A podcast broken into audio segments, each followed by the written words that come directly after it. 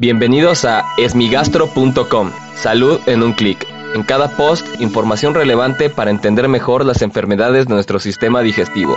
Bienvenidos. Hola, ¿qué tal? Soy Norberto Chávez y les doy la bienvenida a esmigastro.com. En este podcast daré respuesta a las dudas que tienen sobre las enfermedades del aparato digestivo.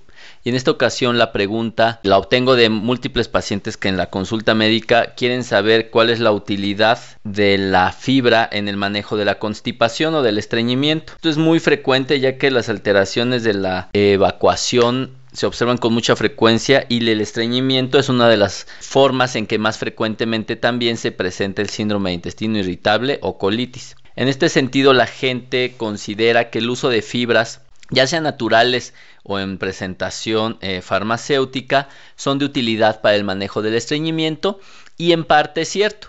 Por lo general es útil cuando se utiliza en pequeñas dosis, cuando se acompaña de un consumo aumentado de agua y cuando es un estreñimiento leve. Esto se debe a que la fibra por sí misma absorbe líquido, lo que favorece la formación del bolo para defecarlo y facilita la defecación, estimula de alguna manera la defecación. Por el contrario, en aquellas personas que tienen un estreñimiento muy acentuado, que no responde a laxantes, probablemente el consumir fibra sea contraproducente, ya que obviamente al quedarse mucho más tiempo estática, al no hidratarse bien, lo único que va a hacer es perpetuar el estreñimiento. También en aquellas personas que toman grandes cantidades de fibra, al absorber más agua, se comienza a desecar la materia fecal y cuesta más trabajo evacuarla. O evidentemente aquellas personas que consumen fibra y que no consumen lo suficiente eh, líquido, la suficiente cantidad de agua, pues no se va a obtener el beneficio que se espera. Y en no pocas ocasiones,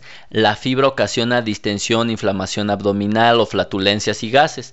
Esto se debe a que favorece la fermentación de algunos carbohidratos y obviamente esto puede incrementar las molestias abdominales. Por lo tanto, no hay que pensar que la fibra va a funcionar en el 100% de los casos. De hecho, actualmente se recomienda que la fibra solo se dé cuando el paciente responde, cuando el paciente se siente mejor, evacúa mejor, se le baja la distensión abdominal, etc. Si esto no ocurre, lo mejor es suspenderla. Esto no significa que la fibra que se obtiene a través de una alimentación balanceada se deba de suspender. A lo que me refiero es que suplementación con más fibra no es recomendable. Ahora, es un hecho que las personas que consumen una cantidad adecuada de fibra a partir de la dieta tienen menores riesgos de desarrollar tumores, particularmente cáncer de colon. Por lo tanto, deben de tener una dieta balanceada, pero pensar que la constipación se va a mejorar en todas las personas que consumen fibra es un error y en no pocas ocasiones se puede favorecer este síntoma o aumentarlo a través de la distensión abdominal. Espero que esta información te haya sido útil. Si es así, te invito a que escuches los episodios previos. Si hay algo que no te haya quedado claro, en el sitio web www.esmigastro.com encuentras el formulario a través del cual puedes enviarnos tu pregunta. Gracias por haber escuchado este post. Si la información les fue útil, compártanla. Hagamos que más gente esté informada. Los esperamos en el próximo podcast.